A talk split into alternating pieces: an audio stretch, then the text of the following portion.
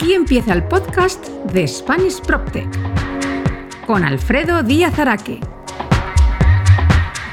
Hola, bienvenidos a un nuevo programa de Spanish PropTech, el podcast sobre PropTech y transformación digital en el sector inmobiliario. Hoy entrevistamos a Luis Aguilera, Chief Transformation and Organization Officer en Altamira Do Group, uno de los services líderes en el mercado español propiedad de Do Value Group. Con él charlaremos sobre los retos a los que se enfrenta una organización como Altamira a la hora de los procesos de transformación. Antes de empezar, recordaos que todos los programas de este podcast están disponibles en mi web www.hispanishproctech.es en el apartado El Podcast, así como en las plataformas de iTunes, Spotify, Evox, Google Podcast, Deezer y Podimo. Igualmente os animo a suscribiros a mi newsletter, lo que podéis hacer a través de la web. Y si os gusta este podcast, no olvidéis compartirlo y seguirme en LinkedIn y en Twitter, en mis dos cuentas, arroba alfredodam y arroba Este podcast se realiza con la colaboración de PropTech Latam. Y una vez hecha la introducción, vamos con esa entrevista. ¡Empezamos!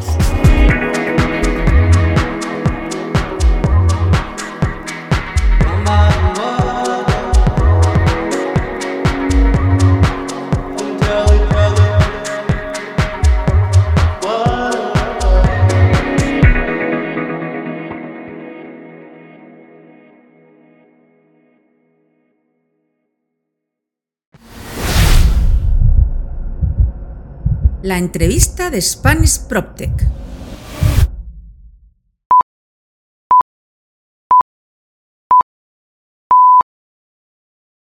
Hoy tenemos en el podcast de Spanish PropTech a Luis Aguileta, que es el Chief Transformation and Organization Officer de Altamira Dovalio Group. Luis, encantado de tenerte. Muchas gracias, Alfredo. El gusto es mío también. Un encanto estar por aquí. La verdad es que, bueno, eh, creo que además ya llevas un año en Altamira y un año en España, ¿no? Porque yo creo que se juntaron las dos cosas, ¿verdad? Un, año y medio en España y en Altamira. Entonces ya estamos por aquí, este, ya es un, tiempecito. Porque ahora nos explicarás, pero bueno, vienes de México, ¿verdad? Donde has estado trabajando en, diversos, temas y, bueno, te han traído para aquí, para España, para, para ayudar en, una empresa tan grande como, como Altamira, que ahora también contaremos un poco qué es Altamira y qué es el... Eh, Dovalio Group, que es el, grupo al que pertenece. Eh, Luis, si te parece, siempre me gusta empezar porque expliquéis eh, qué habéis hecho en vuestra vida antes de llegar al puesto que estáis y de lo que vamos a hablar y, demás. Y bueno, así que nada, todo tuyo. Cuéntanos, eh, Luis Aguileta, qué ha hecho en, la vida. Pues te platico un poco, Alfredo. Este, yo soy economista de profesión, después estudié una carrera de Derecho, hice un MBA y hace, y hace, bueno, este año concluí eh, una maestría en banca digital y fintech. Eh, he trabajado en temas en consultoría, en Management Solutions en BVA México. Eh, he estado en Sudamérica, en Lima y en Santiago, en una consultora que Plexus. Estuve en el gobierno del estado de Guanajuato en la Secretaría de Desarrollo Social y Humano llevando la parte de, finanzas. estuve en BVA México en la parte de Contraloría Interna. Estuve varios años en Minsight eh, sobre todo en proyectos de Santander y temas de biometría y, ciberseguridad como auditor de nuevos negocios.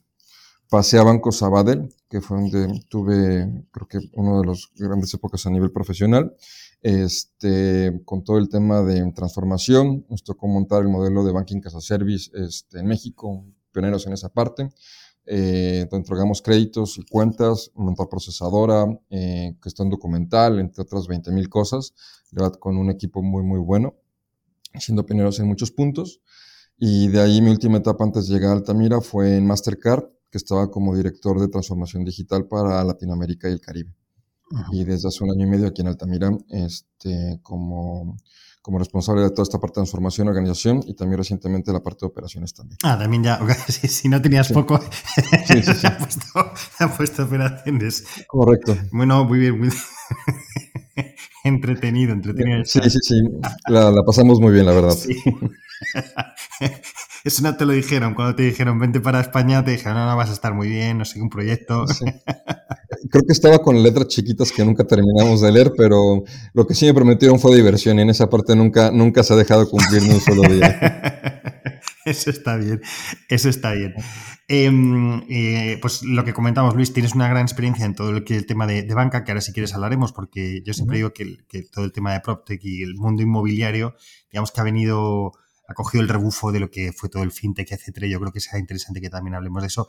Pero si te parece, que yo creo que hay otra cosa que, dado que nos escucha mucha gente que, es de Latinoamérica, etcétera, yo creo que además el, mundo servicer es un mundo como muy particular del mercado español. Entonces, si te parece, me gustaría que nos contaras, o sea, que es un servicer, ¿vale? Bueno, yo tengo, tengo que decir que tengo pasado Altamira, con lo cual sé, bien, sé bien lo que es Altamira, el mundo servicer, pero bueno, yo creo que es interesante que nos cuentes el, mundo servicer, qué es, qué están haciendo, cómo surgen y, todo. Ahí si quieres yo te, te, echo un cable. Perfecto. Te echo un cable. Perfecto. ¿Qué es Altamira dentro de este mundo servicer? Y luego qué es Dovalio Group, que es el propietario de, Altamira, ¿vale? Así que nada, esas tres, tres retos te, te lanzo. Vale, eh, te platico y como comentas, en Latinoamérica y particularmente en México, eh, no es un sector eh, que exista, no es una industria que esté desarrollada, sobre todo porque las particularidades son diferentes. el servicer, por, por, dejarlo, creo que de una manera muy sencilla, creo que es una buena manera que luego lo ocupo, le ocupo para decirle a mis amigos, es recuperamos deuda y vendemos casas. Creo que en, se pueden resumir en dos grandes enunciados.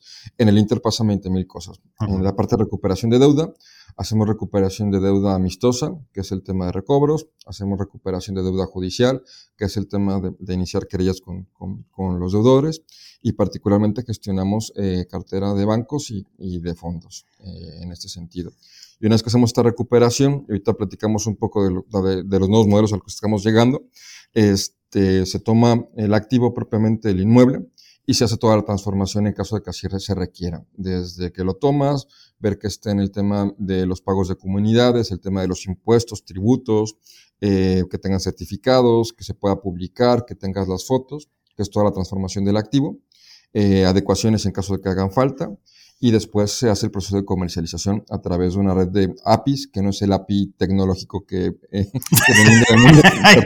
Eh, eso, hay que explicarlo, Luis, efectivamente. Esto hay que explicarlo muy bien. El API es la gente de la este, propiedad inmobiliaria en este caso. Cuando hablemos de API es la gente de la propiedad inmobiliaria porque tuve un, tema bastante divertido que me dijeron, no, pues tenemos un montón de APIs y dije, ya estamos del otro lado, esto va a ser mucho y sencillo.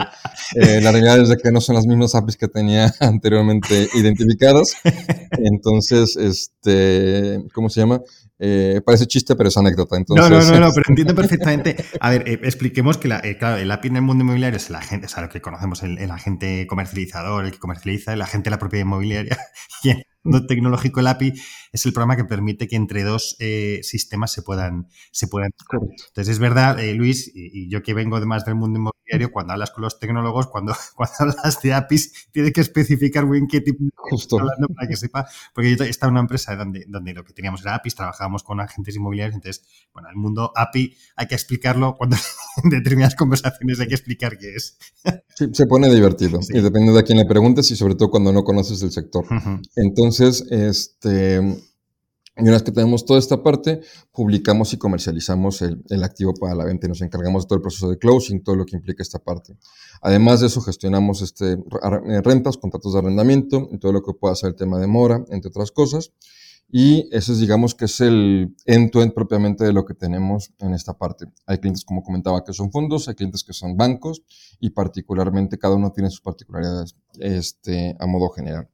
Y actualmente este, también ya estamos entrando dentro de todo esto, eh, dando un paso hacia, adelante y eh, empezando a revisar el tema de deuda y mora temprana, eh, que es un tema nuevo. Este, estamos haciendo un piloto con una entidad bancaria, que es lo que nos permite es adelantarnos mucho con el tema de revisar qué es lo que pasa, conocer al cliente antes de que se vuelva, ya digamos que sea mora de no performing, eh, non-performing ya es cuando pasas un tiempo mayor del tema del pago. Aquí estamos hablando de, de, temas de 90 días o incluso antes. Y esto es un tema diferencial en lo que estamos haciendo en el sector. De ahí que hemos lanzado el tema de pymes, este, a modo general con una unidad especializada y estamos en esa parte. Entonces, perdón, creo que siempre me desvío, pero en general está, está, bien, Luis, si, quieres, ahora si quieres entramos en Altamira, yo por un poco también poner contexto a todo lo que has dicho, que es muy interesante ver cómo alguien lo, explica, alguien que acaba de venir de México hace año y medio, tiene que explicar esto, poner un poquillo de contexto a, todo esto y además de, cómo estamos, si te parece, y me vas puntualizando. A ver, esto surge lógicamente con la crisis inmobiliaria cuando los bancos empiezan a tener una cantidad de activos, deudas, etcétera, que, bueno, pues no que no sepan manejar, sino que hasta ahora habían tenido los departamentos típicos de recuperaciones, etcétera, que bueno, como el volumen no era muy grande, lo podían manejar, pero en 2008 esto se, se va de madre. Se generan esas dentro de los bancos, en general, eh, mayoritariamente es donde se generan estas unidades ya mucho más específicas, donde empiezan a estar con todo el tema de tanto de gestión de deuda como con el tema de gestión de, los activos que se estaban adjudicando, y de ahí nace eh, Altamira. ¿no? Altamira en este caso nace el Banco Santander, pero es verdad que todos los bancos acaban teniendo su propio servicer. Eh, CaixaBank tiene Servihabitat, eh, Banco Sabadell tiene Solia, es decir, que todos los bancos acaban teniendo. Hay una primera fase en la que esos bancos se, acaban quitando esas ramas de, negocio y las acaban vendiendo a unos fondos de inversión. En este caso, en el vamos a hablar de Altamira, fue Apolo quien, lo compró y Apolo tenía el 85% y Altamira el 15%. Y luego, bueno, pues ha habido otra segunda fase donde ha habido otros fondos que han ido a comprar en una segunda fase, que es que ahora hablaremos de Value Group. Y yo creo que también, y, yo, creo que es interesante es ver cómo durante muchos años estos servicios efectivamente han hecho lo que, lo que, lo que tú en un inicio has dicho, es decir, oye, todo el tema de recuperación de deuda, de non-performing loans y la gestión de los activos, de los reos, ¿no? de, los, de los activos que se adjudicaba el banco eh, y gestión de suelo que tenían los bancos, etcétera. Pero ahora es verdad que como ese, ese, producto se está acabando, pues todos los servicios estáis buscando el, poder diversificar el negocio y tratar de, oye, de, ver otras cosas que se pueden hacer dentro del mercado.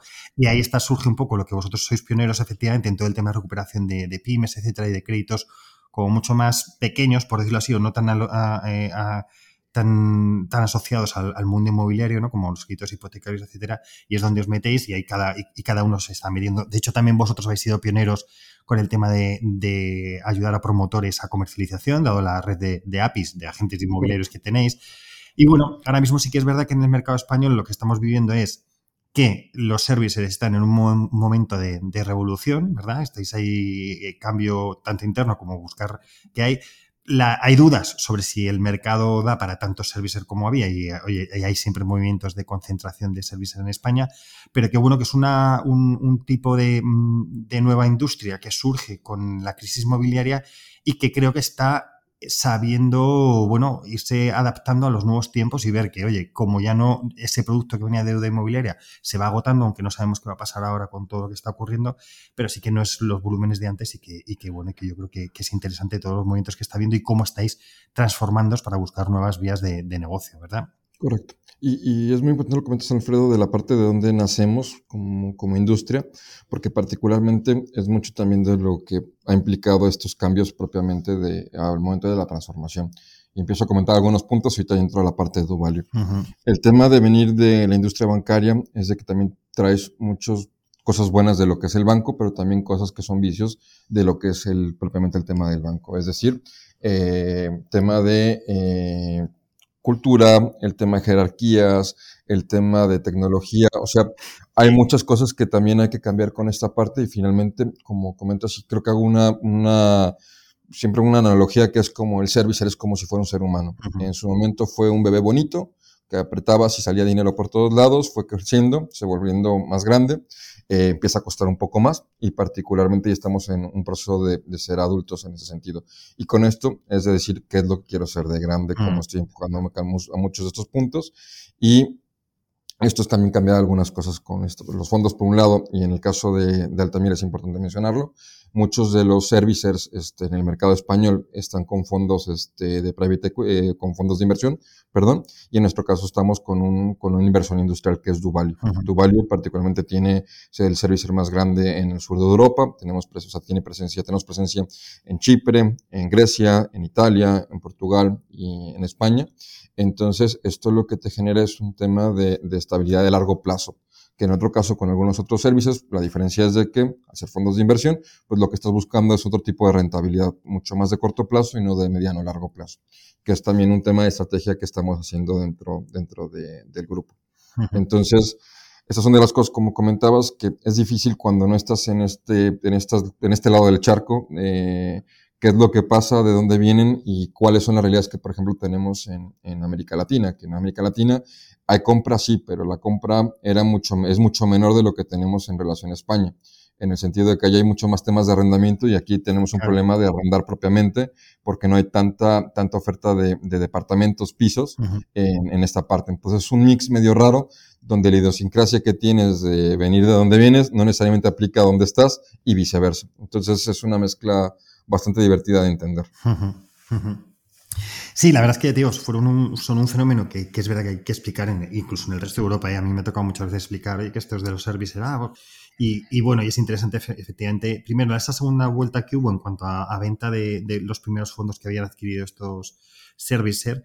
Y, y, ahora esta segunda vuelta de, oye, hubo una segunda vuelta de, la compra que resulta interesante. Y cómo bueno, eh, Sareb, que para, también para un poco para explicar lo que es el, banco, el banco malo, el, mal llamado banco malo, ¿no? Pero que era donde están todos los activos de las entidades eh, financieras, etcétera. Pues bueno, como eh, revolucionó también el mercado hace como un año aproximadamente o algo así, con un cambio de, de, de, services con los que tenía acuerdos, entre ellos tenía Altamira, Altamira ya no sigue, y como, bueno, pues esos services se tienen que, que ver. Y luego también que Sareb tiene un fin, es decir, que todo, todo al final hace que esta industria esté en un momento bueno, muy interesante de, ver cómo, lo puede hacer. Y yo creo que, también ahí, si quieres, hablaremos un poco los retos ¿no? de, transformación que tienen. Mm, Luis, hay una cosa de ti que me gusta mucho em, y es que, bueno, pues que no vienes del mundo inmobiliario, ¿no? Que tu experiencia viene de lo que hablábamos del fintech, ¿no? Y de hecho, no sabía que tenías, que eras economista y que además como yo eras también licenciado en Derecho, has trabajado también en administración pública y, demás, pero bueno, principalmente lo que has hecho ha sido eh, dentro del mundo fintech. Me gustaría que me cuentes ¿Cómo ha sido para ti el, voy a ponerlo así un poco entre comillas, ese choque cultural entre el mundo fintech y la banca, que, que estaba más avanzado en cuanto a, tecnología, con el mundo inmobiliario, que oye, que todavía va un poco al, atrás ¿no? en, el mundo tecnológico. ¿Y, qué crees que, pueden ser aplicables dentro del mundo fintech al, mundo, al mundo inmobiliario? Creo que, y, es, el shock que comentas es, es, sí es un shock, porque finalmente hay una gran diferencia que creo que pasa en, el, en la banca, en los sectores fintech, que es, hay una deshumanización propiamente del proceso. Es decir, tú no tienes por qué ver necesariamente a las personas para poder hacer un servicio.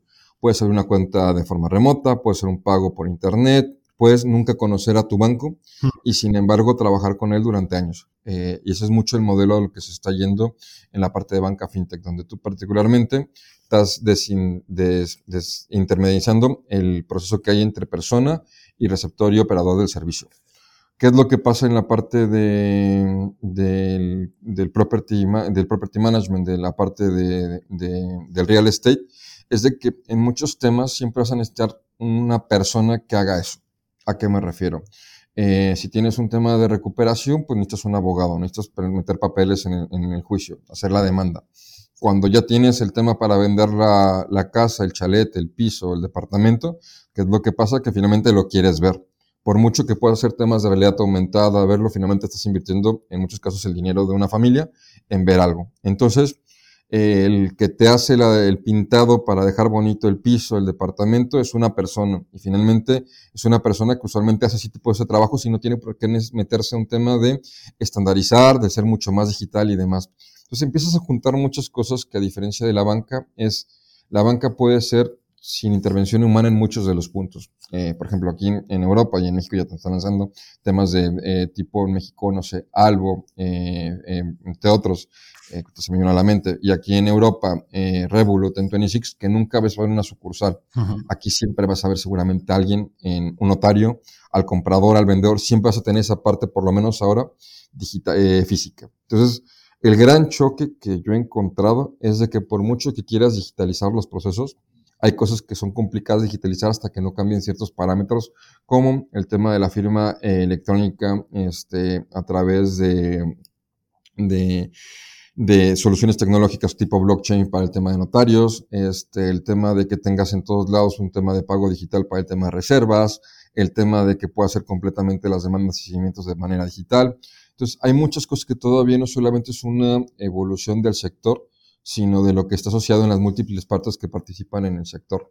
Hasta que no haga una profesionalización la persona que te pinta la casa y no haga todo de manera digital, si tú no le provees la plataforma, él difícilmente lo va a hacer. porque tampoco tiene necesidad. Entonces, creo que es el gran choque que tienes en el que es el modelo propiamente operativo. Ahora bien, si eso lo pasas al tema tecnológico, por eso comentaba la parte del que comentabas, estoy muy, muy bien la parte de donde venimos. El carve out que tuviste de la parte de bancos implicó que también tuvieras sistemas legacy, que era lo que se tenía con lo que podías operar, porque finalmente tú tenías un fin que era operar y recuperar rápido. Entonces, eso no implica que haya sido lo mejor o lo peor, sino era lo que se podía y lo que se tenía que hacer. Y una reflexión muy importante cuando llegas a este sector y sobre todo viniendo de, de fuera es entender que lo que se hizo es porque era lo que se tenía que hacer. El hubiera no existe en muchas ocasiones y si dices, oye, lo hubieras hecho de una manera diferente, probablemente sí, pero no tenía la posición para poder decir si era lo bueno o lo malo en ese momento. Ahora que toca, empezar a hacer este siguiente paso de lo que tenemos que hacer.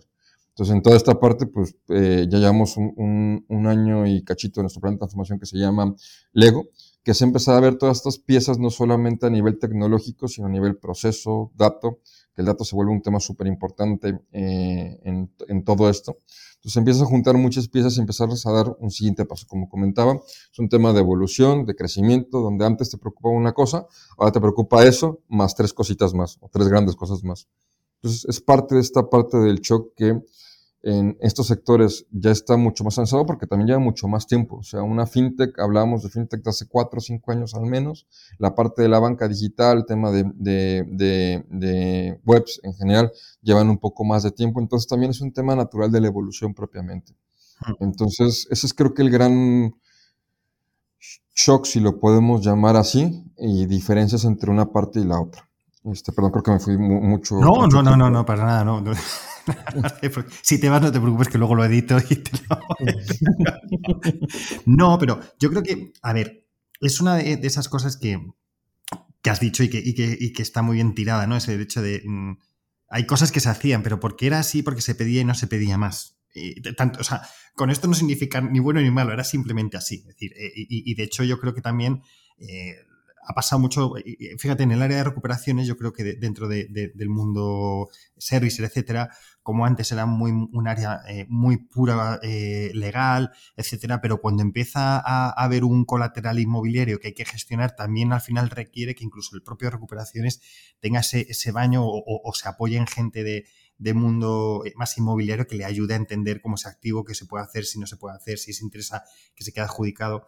Y es lo que te quiero decir, o sea, al final había procesos que eran como eran, pero bueno, va cambiando la, mecánica, el mercado y como tú dices ahora mismo, pues eh, con la cantidad de volumen de, activos que, que, gestionáis, ¿cuántos activos estáis gestionando ahora mismo, Luis? Cerca de arriba de 40.000 activos en la parte de reo, si no recuerdo cuántos más en la parte de, de recuperaciones. Si quieres, una vez que editemos esto, te paso las cifras oficiales. no, no te preocupes, no, no pasa nada. Pero te hablo, te hablo de memoria y... no, pero, pero es decir, eh, lo, que, lo, que, lo que quería venir, o sea, le hace falta la cifra que se pero es el, el volumen tan grande que tienes que es o, tienes dos opciones, o lo gestionas a través de personas, que no siempre es posible, o lo gestionas utilizando mucho data, que es lo que tú dices. Al final, los servicios gestionan datos y lo que tienes que hacer es, oye, poner esos datos en orden y empezar a, trabajar. Y, en ese sentido, perdóname, hay una parte también en esto, que es eh, la evolución normal de, también de las cosas. Ahorita estamos en un proceso, como comentaba, de transformación donde estamos optimizando los procesos y estamos buscando siempre hablamos del tema de eficiencia y la eficiencia va en dos sentidos, hacer más con menos. Y esto es como es. Entonces, estamos buscando que los procesos sean automáticos, que empecemos a gestionar otro tipo de cosas, que empecemos a tener una versión 360 de lo que tenemos a nivel general. Y hay muchas cosas que implica con esto que no solamente va con la parte tecnológica, que luego es un tema que se malentiende en, en esto. La transformación es solamente pensar en ocasiones una forma diferente de hacer las cosas. Aunque sea el mismo proceso, la misma persona, el cómo tú haces las cosas es lo que te permite hacer. Y una vez que tienes claro cómo lo quieres hacer, es cuando viene la tecnología. Hmm. Eso por un lado. Y en el siguiente, el tema de datos. O sea, estamos haciendo ya modelos predictivos, el tema de, análisis de, datos propiamente, para poner, empezar a poner en valor toda la información que tenemos dentro de todo esto. Y esto es lo que nos ha permitido empezar a meternos en otras líneas que hasta hace un tiempo no era fácil de meter. Entonces, es una evolución normal, es un tema de tiempo. Y es un tema de, de volverte grande en ese sentido y empezar a generar las piezas importantes y los bloques importantes. Siempre hablo del tema de los bloques como Lego, en el sentido de que si no tienes una capa sólida en procesos, en datos, eh, lo siguiente que tengas que construir va a ser más complicado. Entonces estamos terminando de afinar esto para partir de hacerlo. Luis, aquí hay una cosa sin, sin, eh, sin, necesidad de que entremos como en mucho detalle, porque bueno, también están las estrategias de las compañías, pero eh, un poco lo que estás contando es eso, ¿no? Es de que tú llegas a Altamira, llamaré Altamira los sitios donde has ido, pero llegas a Altamira en este caso para, bueno, hacer una transformación organizacional y donde, bueno, pues lo que tú dices, los procesos más eficientes y luego ver dónde se tiene que meter tecnología. Y me gustaría un poco para, porque al final es un proceso en el que todas las empresas llega un día que tienen que, afrontar. Y desde tu experiencia, porque has estado en consultoría, has estado también en banca y has hecho estos procesos, ¿cómo se afrontan esos procesos? O sea, es llegar, o sea, llegas como un paracaidista y al final yo creo que lo que tienes que hacer internamente, tú y tu equipo, será un trabajo muy tremendo de consultoría interna, de ver cómo está todo, etcétera, y a partir de ahí empezar a ver cómo se van haciendo esa transformación. Entonces, si quieres, cuéntanos un poco cómo, cómo se afrontan esos, esos procesos. Sí, en ese sentido, Alfredo, es, es mucho de, entender las cosas. O sea, eh, siempre partimos de, si no hay un proceso, empezar a crear el proceso. Bueno o malo, pero tener un punto de partida. Y creo que el gran cambio organizacional de proceso que vas teniendo es el preguntar el por qué. En ocasiones hay cosas que se van haciendo de manera reiterada durante un tiempo y no sabes por qué lo haces. O sea, eh, oye, hacemos esto de esta manera, ¿por qué? Si lo puedo hacer de esta. Porque así lo hacemos, porque así se venía haciendo. Oye, pero has preguntado si se puede cambiar. Eh, no. Entonces, ¿podemos cambiarlo? No lo sé. Preguntemos si lo podemos cambiar. Entonces, empieza a ver este, este, este, este tema de, abanico de el por qué, el por qué, el por qué. Siempre es que después de siete porqués hay algo que va a salir de todo esto. Entonces, a partir de ahí empiezas a entender esto. Y el otro punto es esta parte del proceso organizacional, eh, los silos, o sea, finalmente son dos grandes sectores que no necesariamente son compatibles entre sí. Recupero y vendo hmm. entre un lado y el otro. Pero en el Inter pasan muchas cosas que necesitas tener información entre ellos. Entonces empezamos a romper esos hilos organizacionales que teníamos de decir, oye, esto es una cadena básicamente de, de producción donde el que va a tomar un activo para vender, necesita saber el que va a venderlo, cómo lo está. Entonces puedes decir que tienes una parte de lo que es este, los insumos, la materia prima, el proceso de fábrica y después el proceso logístico de venta. Entonces, empezar a entender cómo son estos puntos te ayuda a determinar y ver un panorama en tu end propiamente de lo que estás generando. Y simplificando y haciendo estas analogías es, y dentro de, y en la parte de abajo entender qué es lo que es común entre ellos.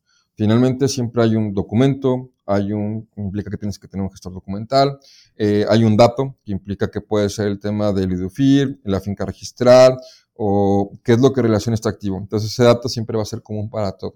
Entonces empiezas a tomar ese dato, empiezas a hacer, tipo, cierto tipo de segmentaciones de decir, oye, eh, pasa esto en ciertas provincias, en ciertas comunidades, qué es lo que se puede relacionar en esto.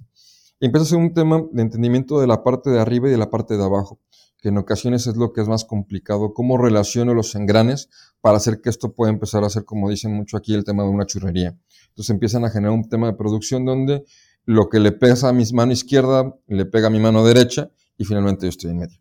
Entonces, esta parte de cómo vas engranando todos estos, estos mundos es parte de lo que implica la transformación, no solamente en este sector, sino a nivel general. Es cómo rompes hilos, qué es lo que pasa, cómo identificas a un cliente a modo general, temas, por ejemplo, que son sencillos en la banca tú tienes un número de cliente. Entonces, tu número de cliente para todos los productos que tengas, que uno lo ocupen de mejor o mejor forma a nivel de banca, es una cosa, pero siempre vas a ser Alfredo con un número tal. Sí. Aquí en la banca, en, perdón, en, en el servicer, no te pasa eso. No eres Alfredo porque Alfredo no es mi cliente, puede ser el fondo en un momento o el banco, y por otro lado, a quien le vendo la casa es otro. Entonces, también es entender quién es tu cliente y en qué momento tienes que interactuar con tu cliente final o con tu cliente que te da la gestión propiamente. Porque también son, eh, bueno, y también tienes otro stakeholder súper importante que es el accionista.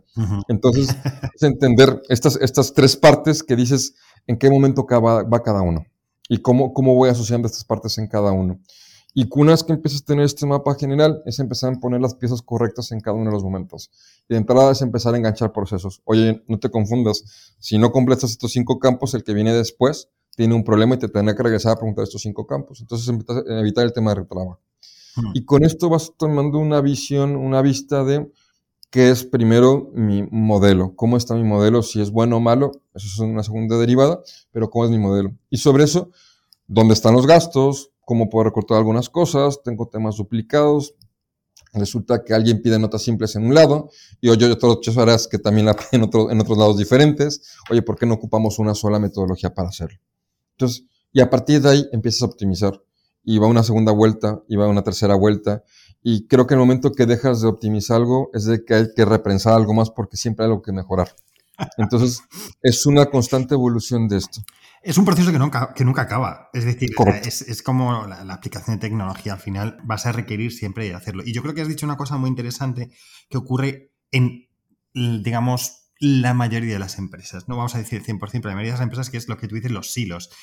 Vamos, vamos, a poner el caso concreto de un servicer, efectivamente es como una máquina industrial donde entra la deuda y esa deuda puede tener una vida en el que acabe la deuda, se liquide la deuda, fenomenal acabado, pero, pero si se alarga la vida de esa deuda puede acabar en que sea un adjudicado, que por tanto hay que tener, y al final lo que tú dices, lo, lo, que se ha hecho en una fase del proceso de, vamos a ponerlo, de la industria del servicer, va a tener repercusión posteriormente. Y yo creo que esa romper los silos es una de las cosas más, más, eh, más obvias, pero que siempre yo creo que también cuesta mucho hacer entender a la gente cómo, oye, tienen que, esto es un baile, ¿no? Tienen que ir de, de manera conjunta compasados, no es un baile moderno, sino que es un vals donde tienes que ir eh, de la, de la mano para, para, para, hacerlo. Yo creo que es interesante. En este caso, eh, Luis, un, una figura como la tuya, ¿crees que es un líder de la transformación o es un agente facilitador de la transformación? Porque aquí es... un poco el cambio cultural también, ¿eh? es decir, y también lo podemos mezclar con el tema de cultura, de cultura que te encuentras en una empresa, a veces no eres, no, no, es un papel como el tuyo el que tiene que cambiar la cultura, tiene que ser de, de diferentes sitios que, que, sean, ¿no? Entonces, pues al final muchas veces mmm, piensa, bueno, están los de transformación, que sean ellos los que lideren, cuando muchas veces los que son son gente que ayuda a que ese proceso se, se tenga que producir. De hecho, el otro día hablaba con una empresa de, de, Chile que también vendrá en el podcast y me decían que el departamento de innovación no es el que innova, sino es el que ayuda a innovar, que es muy diferente. Justo. Y, y, es, es, creo que no hay una, hay un, hay un, hay un momento y siempre es, parece que respuesta de consultor, pero es depende. ¿En qué sentido? eh, Depende de en qué momento estás. Hay veces que tienes que ser, tomar las riendas como líder para llevar la acción, poner el ejemplo. Y creo que para mí siempre es un tema de predicar con el ejemplo de lo que vas haciendo y empujar a que pasen las cosas. Y en otros momentos tienes que ser un felicitador porque las cosas no pueden cambiar siempre porque tú pienses que tienen que ser de una manera. También tienes que convencer a las personas de que es lo mejor por una razón o por la otra. Entonces hay momentos en los que sí tienes que ser líder e incluso autoritario en el sentido de hay que hacer esto porque poner de acuerdo a muchas personas en ocasiones no, es lo, no, es lo, más sencillo y en otras ocasiones tienes que ponerte como facilitador para que todo el mundo quiera ir, eh, no todo el mundo quiera ir, pero que todos tengan un consenso de que es la mejor decisión para la empresa a la que está haciendo, sobre todo en equipos de, de trabajo y del día a día. Y en esta parte es, creo que digo, depende. Si en ocasiones eres líder porque vas adelante, porque vas empujando y porque vas mostrando con el ejemplo, no desde estas famosas caricaturas donde vas arriba con un látigo, sino más bien tirando de la carreta con, sí. con todas las personas, con todos los equipos. Y en otros momentos es llegar a ser un tema, un facilitador en hay que ponernos, hay que hacer esto. ¿Cuál es la mejor manera de hacerlo? Porque si cada quien va por su lado, regresamos al tema de los hilos, puedes tener dentro de una misma organización diferentes líderes, diferentes pensamientos y sin entender también cuál es el espacio que tienes que ser líder y facilitador. Facilitador tal vez cuando es un tema cultural, de ayudar a la gente de people para poder hacer esta parte, dar ideas, poner cosas sobre la mesa, y líder en otro sentido donde vamos a ir en esta parte porque esto es lo que se dice hacer como compañía. Entonces, es una mezcla y de entrada también es definir el concepto de líder, que también nos podemos aventar un podcast sí, sí. completo de esta parte. Entonces depende de, de, depende de cómo lo quieras ejemplificar. pero, pero nos caeremos con que la respuesta en resumen es depende. Justo. hay, momentos en los que hay, hay, momentos en los que hay que ser líder, otros momentos, que hay que ser otros momentos en los que hay que ser facilitador. Aquí has comentado una cosa eh, y has puesto ahí el, el departamento de, de, recursos humanos, que, que, ahora le llamamos people o talento y tal, porque bueno, queda más, más cool, pero bueno, al final como ellos se quieran llamar, yo creo que es lo adecuado. Em, ¿Cómo crees que engrana eh, una figura como la tuya con los diferentes departamentos y principalmente yo creo que también con el de recursos humanos? Porque, eh, claro, tú eres alguien que viene, en el buen sentido, a remover cómo se están haciendo las cosas y eso no siempre eh, es cómodo para, para, la gente, ¿no? Es decir, es un puesto muy transversal que, oye, que trata de ver qué se está haciendo en todos los sitios y tratar de mejorarlo y siempre con, mucha mano izquierda, porque claro, la gente puede decir, ¿a qué viene este a hacerme? ¿no? Pero ¿cómo crees que engrana dentro de todos esos eh, departamentos y concretamente con el tema de recursos humanos para también transmitir un poco las necesidades que se va, de, gente, que se va, de talento que se va a, necesitar en la empresa o talento detectado que hay que, que, remover internamente dentro de la compañía? En, en esa parte es creo que la, la, coordinación y relación con todas las áreas es por demás importante. Eh, particularmente tengo la fortuna de trabajar con área de people excelente. Este, creo que son de los que siempre han estado ahí para ayudarnos y también hemos estado para ayudarlos a ellos porque obviamente es un trabajo de equipo y son los primeros que se, son de los primeros, o sea, son, creo que todos han subido este tema de transformación, no hay ninguno que pueda decir que no pero el área de people siempre somos una mancuerna en el tema de cómo lo podemos hacer y sobre todo cuando enganchamos un área como organización, que es no la organización tradicional del tema de las cajas en organigramas, sino el tema de analizar un poco más las cosas con ellos. Entonces, siempre es básico y clave tener una, una buena relación con ellos. Y comentabas algo muy importante en esto, y me quedo con el tema de un buen ejemplo de cuando eres facilitador. Yo no ocupo la tecnología en el día a día eh, salvo un área, por ejemplo, de lo que es Property and Transformation, que, que, ocupa la tecnología que estamos imponiendo dentro de mi equipo en, en esta parte.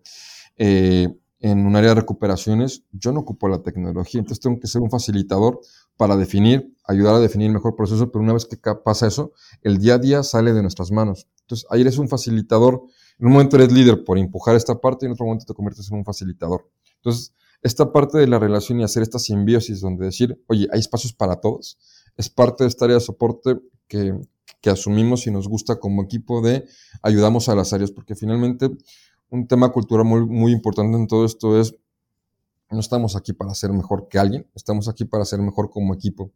Y esto es algo que se inculca culturalmente con, con, con, con las diferentes áreas que tenemos para hacer esa área de soporte, que creo que también lo mencionado muy bien. Nosotros finalmente estamos por debajo ayudando y soportando el negocio del que recupera, del que vende, del que transforma, que también está con nosotros, pero también tiene relación con nosotros. Entonces, esta parte es bien importante. Y finalmente, la otra parte comentabas para dar respuesta a, los diferentes puntos es el tema de identificar talento. El tema de identificar talento, la mejor forma es conocer al talento. Y esto implica eh, irte a meter un día a día con las personas, tener un one-to-one con ellos, escucharlos, explicarlos sobre todo porque en lo personal soy mucho tema de, feelings. O sea, hay una parte que sí, eh, académicamente, profesionalmente siempre puedes tener, pero hay un tema de feeling de qué te transmite las personas. Y esa parte es la que dices, esta persona, si bien no sabe hacer esto, puede aprenderlo porque tiene mucho, mucho ímpetu por hacerlo. Y me quedo con una frase que decía un amigo, el, conocimiento suma, la actitud multiplica. Entonces, esa es la parte que también tenemos que, que, ayudar a la gente de People a decir, esta persona, ¿por qué? Y no solamente si esta persona porque es buena o porque hace bien su trabajo. No, porque podrá ser buena, hace bien su trabajo y por eso tienes una calificación. Pero además hay una parte, un factor adicional que es a esta persona tenemos que ayudarle a empujar y darles estos skills, tenerle un poquito más cerca, mm, darles estos acercamientos para que tengamos un crecimiento y una cantera propiamente dentro de la compañía, que también es lo que hemos empezado a hacer. Hmm. Es que yo creo que además esta parte de talento es muy relevante porque eh, puedes encontrar, cuando, y cuando decimos talento es, decir, lo que tú dices, gente con una actitud que, que, que, interesa a la compañía y que puede ser, y que además te pueden servir de embajadores de esa transformación cultural que tienes que, que, tienes que hacer dentro de una compañía. O sea, al final esto eh, obviamente, mi opinión suele ser que esto o, el comité de dirección en una compañía, principalmente el CEO, ¿vale? Pero vamos a poner el comité de dirección para no ponerlo solo, o está convencido o esto no, no funciona, pero luego aguas abajo tienes que también tener eh, embajadores que te vayan ayudando en ese cambio cultural y que no parezca que sea una imposición, sino que sea algo natural y que como tú dices, y, me ha gustado mucho lo que has dicho. Eh, aquí no se trata de que uno sea mejor que otro, sino que el equipo funcione bien, que sea una máquina perfecta, porque además yo esto, eh, había por ahí un, una vez un chiste o algo así, o, algo así, o, vi una vez una cosa que ponía todo, eh, en esta empresa todos vendemos. Y al final, el hecho de que uno se vaya a vender un inmueble, eh, si sale bien la operación, no es porque él solo lo haya hecho bien, sino porque toda la maquinaria funciona. Entiendo que cuando vais a hablar con fondos de inversión para que, oye, que os den sus carteras, sus portfolios para gestionar, todo tiene que funcionar también detrás todo muy bien. Es decir, que al final la, labor de todo el mundo dentro de esta cadena hace que es que se venda, por eso todos venden, ¿no? Y, yo creo que es interesante esa manera de, ver, eh, de ayudar a todo el mundo a que se dé cuenta de cómo, de cómo es. Mm, correcto. Y perdona, te, hago dos, dos, comentarios sobre esto. Es un, dos temas bien importantes. Como dices, el cambio tiene que ser de, dirección y sobre todo el SEO para abajo. Y particularmente en este caso, con nuestro SEO tenemos la, fortuna de que es un firme creyente de las transformaciones, es una persona que viene también de todo el tema digital. Sí, sí, sí. Entonces eso ha ayudado mucho en todo esto. Y de la parte de los embajadores, me quedo con un punto y lo comentas y enseñas muy bien. Nosotros, por ejemplo, con el departamento de, bueno, People tiene un programa de embajadores del cambio. Entonces, muchos de los pilotos que empezamos a sacar con algunos temas, el tema del feedback, el tema del reconocimiento y demás, van saliendo no solamente de nosotros, eh, de nosotros como un área, sino a nivel general. Entonces, todos estos comentarios van saliendo y hace que sea una constante evolución, una especie de comunidad de crecimiento donde dices, oye, a alguien se le ocurrió esto, empujémoslo. Y esto ha traído muy buenos resultados porque de ahí han salido ideas muy buenas en cuanto a cómo estamos montando las cosas. Eh, y Luis, hemos hablado de los equipos, etcétera, pero aquí yo creo que entra una parte importante que es, oye, ¿qué equipo es el que tiene que tener alguien en una posición como, como la tuya, ¿no? Un director de, organización, de, de, transformación dentro de una, de una corporación ¿Cuál es el equipo que tiene que tener? Supongo que tendrá que tener un equipo con mucha mano izquierda, eso va a empezar. Pero ¿cuáles crees que son esos perfiles que se necesitan dentro de un equipo de, transformación? Mira, es, yo creo que es varios puntos. Uno, que mucho, eh, y hasta parece que es un tema de posicionamiento de perfil para una búsqueda de trabajo, pero es resistencia a la frustración porque particularmente los cambios no son sencillos eh, y esto es un tema que tienes que tener muy, muy en tu ADN de va a costar. O sea, porque transformar a las personas es complicado y en ocasiones imposible. Transformar a las empresas puede ser igual de complicado, pero tiene que ser posible. Entonces hay una pequeña línea que tienes que tener mucho de esto. El tema de, eh, de, de, de tratar de... Esto creo que es de las cosas más importantes en lo personal es que no tengas miedo de, intentar hacer algo. Lo peor que puede pasar es de que no pase nada. Y si pasa algo bueno o malo, creo que es el tema de tener el respaldo de, vamos a, si sale algo mal, intentar ayudar, y siempre con ese tema de empuje. Si sale algo bien, pues ya tenemos algo mejor de lo que estábamos. Entonces, esta parte de intentar y salirte fuera de la caja para poner puntos y dar ideas, creo que es de lo más importante en un proceso como el que se vive actualmente, porque no necesitas, necesitas, necesitas salirte del status quo de lo que está pasando. Entonces son dos características que son importantes. Y creo que un tercer punto es un tema de confianza de los equipos. O sea, finalmente, en, en mi caso, hay varias áreas que estaban en diferentes áreas anteriormente y es empezar a que funcionen como equipo y esto implica un tema de confianza y empezar a hacer que funcionen como equipo. Entonces, esa parte de no solamente ser bueno en lo tuyo, sino también ayudar a ser buenos a los demás dentro de lo tuyo o con lo tuyo, es algo súper relevante en este sentido. Y eh, el tema de este, ¿por qué? Regresamos a lo que comentamos originalmente, dentro de estos equipos tiene que haber muchas preguntas, muchas personas que digan ¿por qué? ¿Por qué no hago esto? ¿Por qué no hago esto? ¿Por qué no lo hacemos de esta manera? Entonces siempre salen cosas buenas de esto. Y, y en ese sentido creo que son cuatro de las grandes cosas que tenemos. No es la cantidad, no es el seniority, no es la experiencia, es el tema de sin, sin, sin juniors no hay seniors. Entonces, en muchos casos es formar equipos en este sentido y formar y darles confianza, darles espacio, darles luz, porque creo que también viniendo de, de, estas etapas este, previamente, algo que siempre te das cuenta y pides cuando tienes este, una oportunidad es el tema de poderlo hacer. Y en ocasiones, solamente dando esa oportunidad para hacer las cosas, obtienen resultados muy, muy buenos. Muy bien. Eh, Luis, eh, no te quiero quitar más tiempo, pero sí que me gustaría que, como última pregunta, me, bueno, nos digas, más que me digas, nos digas, ¿qué retos crees que, eh, afrontan los servicers en, los próximos, los próximos, llámale, meses, años? creo que me quedo con dos puntos. El tema de hacer cosas diferentes, el tema de adelantarte a modelos que ya no van a ser, esperemos, en muchos, o sea, el sector sería bueno esperar que haya una, una crisis inmobiliaria de nuevo. No es algo que, que vaya, o sea, que creemos que pueda pasar de esta manera, pero sí el tema de empezar a adelantar temas como eh, deuda temprana, el uso de datos, el tema de optimización de, de, procesos, creo que es el gran reto que se tiene. Las carteras van a ser cada vez más pequeñas, eh, los clientes van a ser un poco más este, particulares, entonces este, necesitamos esta parte de, de uso de datos, optimización de proceso, tema de datos. Eh, son los tres grandes retos que si se saben afrontar, eh, servirán porque el volumen eh, te va a permitir hacer esto, el tema de la gestión, la optimización, el uso del dato para gestionar mejor este volumen y sobre todo es un tema de madurez. Entonces aquí creo que son de los tres grandes retos y sobre todo eh,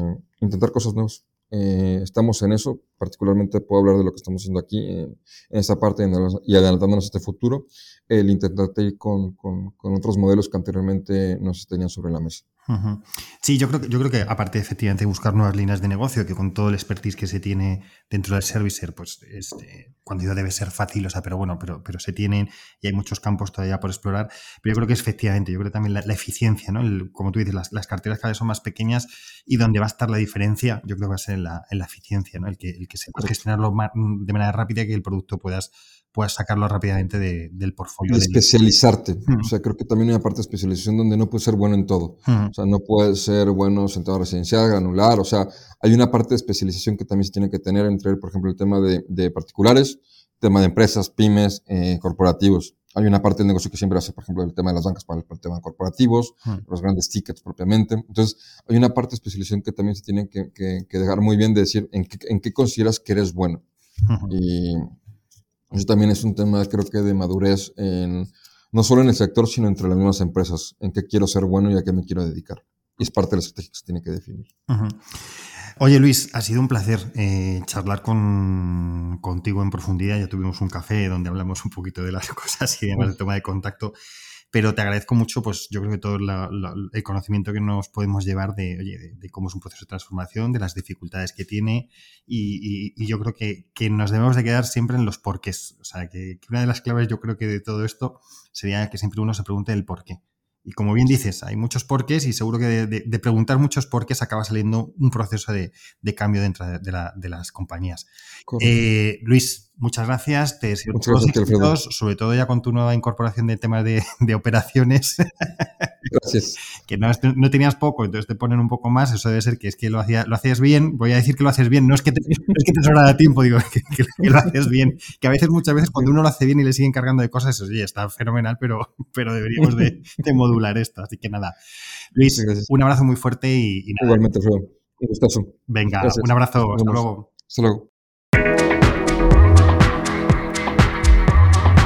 Y hasta aquí un nuevo programa de Spanish PropTech. Hoy hemos conversado con Luis Aguileta, Chief Transformation and Organization Officer en Altamira Duvalio Group, del grupo Duvalio Group. Recordad que este programa está disponible, además de en mi web www.hispanishproject.es, en las plataformas de Spotify, iTunes, Evox, Google Podcast, Deezer y Podimo. Si te ha gustado este podcast, no olvides compartirlo en tus redes sociales y seguirme en LinkedIn y en Twitter, en mis dos cuentas, arroba alfredodam y arroba Muchas gracias a PropTech Latam por su colaboración en este podcast. Por hoy me despido, pero recuerda, si quieres estar a la vanguardia en el sector inmobiliario y su transformación digital, escucha el podcast de PropTech. Hasta el próximo programa.